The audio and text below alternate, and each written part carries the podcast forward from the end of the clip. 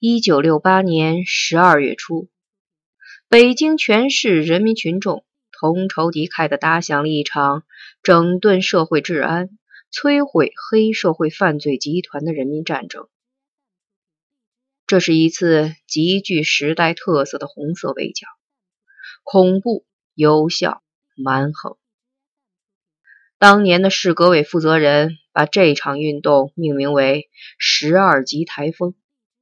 台风过后，玉石俱焚。台风的场面是极其壮观的。一连数夜，精神抖擞的街道妇女们手拉手的组成一道道人链，把城区的大小街道分割成零碎的小块，在每一块被完全封闭的区域内。横眉立目、气势汹汹的专业武斗队员们，逐户彻底清剿，按着名单抓人。这是一场得势者对失败者的扫荡。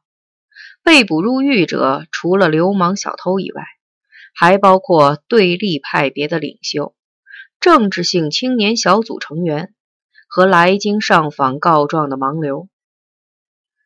各个中学开列出的黑名单中，最大量的是对抗上山下乡运动的顽固分子。任何形式的社会反对者都是监视与打击的目标。在青年湖中学的黑名单中，列在首位的就是陈诚，而高二七班的近半数男生和女生都被列入了名单。在市区已无法立足。十二月十日。陈诚仓皇地逃离了北京城。与陈诚一起走的还有申金梅。他对申金梅说：“你不能再被抓进去，那样我会完全失去理智。”申金梅乐哈哈地说：“孤男寡女，你和我都会失去理智。”小丫头片子，别胡思乱想。除了我们两个人之外，还有一个人，一个不如你漂亮迷人，但远比你成熟的姑娘。申金梅一怔，女妖？不，女神。这是陈诚第一次对他的同学提到王兴敏。沈金梅后来说：“我无法忘记陈诚在提到那个名字时的神情，忧郁、前景、诚惶诚恐。我知道，那个女孩在他的心目中就是神明和太阳。”根据一个未经证实的说法，陈诚在逃离城市以前，曾经与袁一平有过一次秘密的单独会面，地点在阜成门外的护城河畔。这个地点是在陈诚的地面上。按顽主的规矩，这表明在与袁一平的拼斗中，现在陈诚已处在了下风。从情理上分析，在当时的情况下。这两个人都需要与对方直接见一次面，不是通过谈判达成交易或妥协，而是谋求恢复理智，使这场你死我活的血拼尽快有个明晰的结局，以避免伤及无辜，同归于尽。这是两条汉子，而不是两个君子。袁一平表现得冷静诚恳，但没有丝毫退让的表示。他说。陈诚，你很清楚，在我这方面已无路可退。无论从已经发生过的或将来要发生的事情来看，我都无法容忍你再生存下去。我将尽一切努力置你于死地，否则我就去死。陈诚说：“袁一平，我要告诉你的是，我将设法保留生命，坚持生存下去。无论这个过程延续多长时间。”我都会耐心的等待下去，在第一个机会到来时杀死你，袁一平。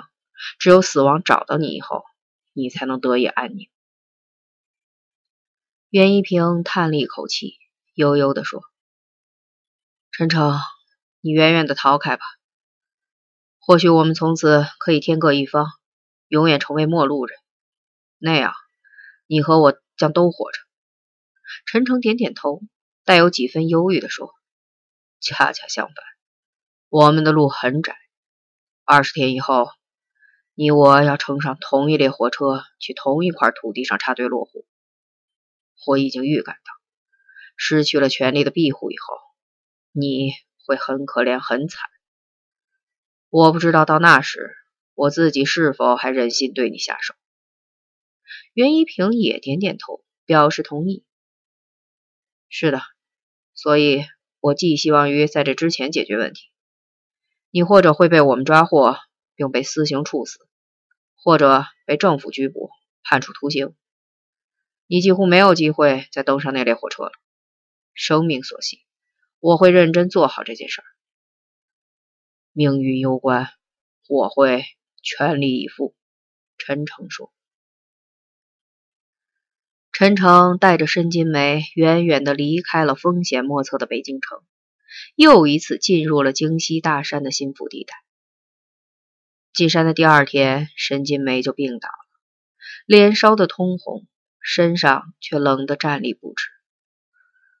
我想喝点热水，他有气无力的对陈诚说：“再坚持一下，爬上前面那座山，我们就可以烧热水了。”陈诚安慰的说：“我可以坚持。”申金梅疲惫的靠在陈诚的身上，极勉强的笑了笑。不过你得吻我一下，他说，声音像游丝一样细微。陈诚背着申金梅。穿过一道阴暗幽深的峡谷，又攀上了谷地尽头的那座山峰。天色将黑的时候，才来到山峰的阳坡。那里有一架只有顶盖没有四壁的茅草棚。那天夜里，他们就宿在了茅草棚里，喝了陈诚用瓦罐烧的热水。沈金梅的精神似乎好多了。我还是很冷，他对陈诚说：“你搂着我行吗？”陈诚紧紧的把他抱在怀里，亲吻着他的额头，安慰的说：“明天就好了，我们能到达王兴敏教书的那个村子，那是个仙居之地，可以辟邪避灾、悟道养性。”申金梅似乎完全没有了倦意，他大睁着那双晶莹明澈的眼睛，入神的凝望着远处起伏跌宕的山峦和黑黝黝的苍穹。沉思默想了很久，后来他忽然笑了，笑出了声。陈诚，你是说过我长得很漂亮？他推推陈诚，笑着问：“何止是漂亮，何止？你简直就是霍阳城迷下菜的绝代佳丽，环修强让，艳妒英残的旷古美女，回眸一笑百媚生。”引得蝶乱疯狂，雁落鱼沉。申金梅开心的大笑起来。陈诚，如果我真的这样漂亮，你可就惨了。迷心枉志，捐躯见血为红颜，没关系。石榴裙下死，做鬼也风流。不，我是说王小敏。明天见到王小敏，他要做的第一件事，就是狠狠的抽你一个耳光。陈诚哈哈大笑，他说：“恰恰相反，见到我携美女进山，他会感到无比欣慰，如释重负，甚至会幸灾乐祸，额手称庆。祸水他顾，对任何一个女孩子都是一大幸事。祸水，申金梅一怔：“是的，不知命，无以为君子。对于女孩们来说。”我是一颗会带来劫难和厄运的灾星，我身边的女孩都遭到了不幸。卫东死了，女妖疯了，红红入了监，不知生死。还有我的三个妹妹和王兴敏，还会有其他人。我知道，下一个将会轮到我。申金梅沉静地说。睡到后半夜。陈诚突然被一阵莫名的恐慌惊醒了，他发现申金梅已不在他的身边了。他走出茅棚，登上山顶。申金梅静静地坐在山顶的一块巨大的山石上，默默地仰视着夜空。清冷的山风吹散了他的发辫，长长的黑发飘荡着，飞舞着，轻拂着她的面颊。她仍在发烧。额头热得烫手。那是一个星河辉煌璀璨的夜晚，黑色的天穹中，繁星累累，烈秀森森，微云暗度，耿耿银河高悬。你是在寻找那颗灾星？申金梅点点头。我来指给你看。他先是隐于雾仙，夜深以后开始向西游荡，攻秦，掠天禽。反天鹅，镇蝎虎，最后是逼压仙子，偷窥仙后，觊觎凤凰。一路上，他横冲直撞，肆无忌惮，刁钻阴险，忽明忽灭，一副十足的小人相。这颗霸王星，它有名号吗？它有一个动听的名字——天爵。天爵，上帝的弃子，天上的乐章。这时，一阵山风呼啸着掠过山野，遥远的天际间隐隐传来思绪般若有若无的乐曲声，旋律轻扬婉转，激越中蕴含着无限的忧郁和怅惘，气诉中流露出缕缕困惑和感伤。他们并肩而坐，默默无语，静静的谛听着，品味着上天的新曲。过了很久。沈金梅喃喃地说：“我也找到我的那颗星星。它在哪儿？它已经度过了自己的明亮期，逐渐暗淡熄灭了。明天当夜幕降临时，你的星星还会再度升起。比起天爵，他是幸运的。寰宇中毕竟给他预留了位置。天爵，他的命运会很惨吗？”天之弃子，天都不要的，你何必为他忧虑？何况这家伙行为放荡不羁，刁蛮凶悍，攻略无度，一再害人，也一再害己，只好任由他去了。他能改邪归正吗？沉吟良久，陈诚很不自信地说：“除非他能找到自己的位置，这很难。”天不容他，他也不容天。因此，即使在归位以后，他的前途也是风雨飘摇、凶险莫测的。他不能保证自己会永远循规蹈矩、恭顺守礼。无论如何，总应该给他一个机会。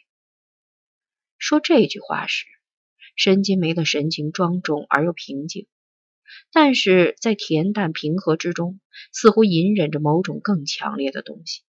那是什么呢？陈诚认真的看着申金梅，猛然发现，仅仅在一夜之间，这个小姑娘就突然长大了，成熟了。这使他感到一种莫名的恐惧和不安。他的眼睛仍然晶莹明澈，但是从他的目光中，陈诚却准确无误的读到了那个东西：无言的痛苦和残酷的决心。小丫头片子，记住，这不关你的事儿。他抓住她飘散的长发，野蛮的扯动着，大声惊叫：“高丽姐，我的小姑奶奶，你千万记住，天之弃子，天意如此，天意如此啊！”二十二年以后，笔者在海南岛三亚时，第一次见到了申金梅。当时没有陈诚介绍。我一眼就猜中是他。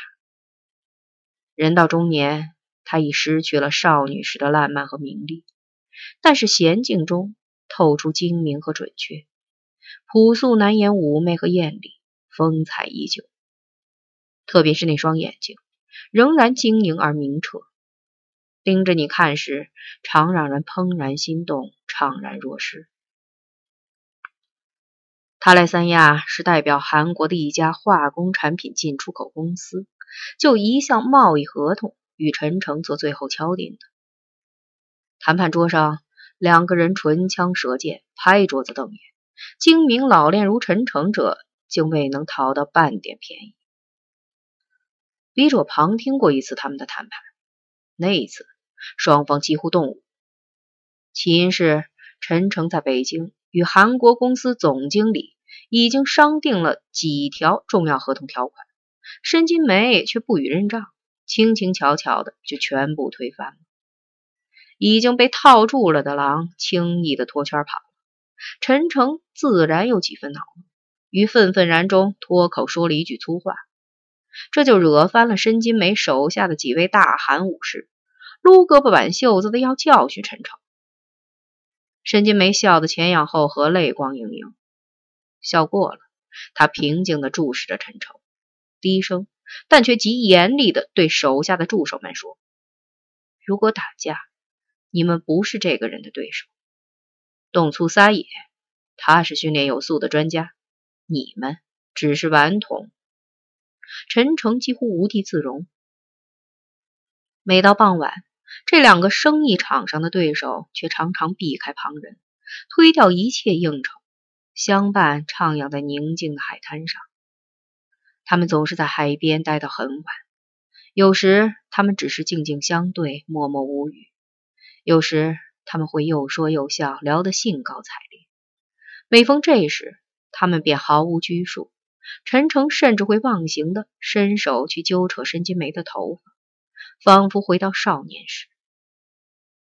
谁也不知道他们是不是一对恋人，或者曾经是一对恋人。人们只是知道，在这两个人之间，有着深深的情感和友谊。以及彼此间的绝对忠诚和信赖。在机场送别时，陈诚和那几位雄赳赳的武士热烈的握手拥抱之后，走到申金梅的面前。他伸出双手，小心翼翼地捧住她的脸，端详了好久。然后他俯下身子，长时间的、深情地亲吻着她的额头。